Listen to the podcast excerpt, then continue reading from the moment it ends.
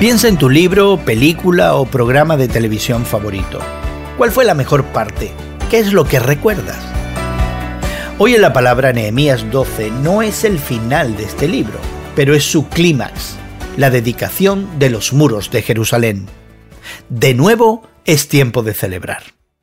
Primero el autor quiere que entendamos que esta celebración no se limitó a Nehemías y sus allegados. Este no fue un esfuerzo de arriba hacia abajo impuesto a la gente. No, esta celebración abarcó a todo el pueblo y por eso se nos da una lista tan larga de nombres. Al igual que con el arrepentimiento y el estudio de las escrituras que se describe anteriormente en Nehemías, la obra de Dios fue para todas las personas, no solo para los líderes o los superespirituales. Y esto sigue siendo cierto en el día de hoy. En segundo lugar, esta sección está repleta de descripciones de mucha alegría. Hubo música, alegría y sacrificios ofrecidos al Señor por su bondad para con su pueblo. El pueblo no se avergonzó de alabar a Dios en alta voz, tanto que era tal el regocijo de Jerusalén que se oía desde lejos. ¿Te lo imaginas?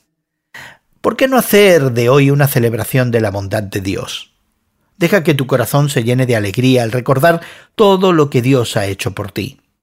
Prepara hoy una comida especial, trae algunas flores, pon algo de música, Invita a todos en tu casa a unirse en celebración de esa bondad infinita de Dios.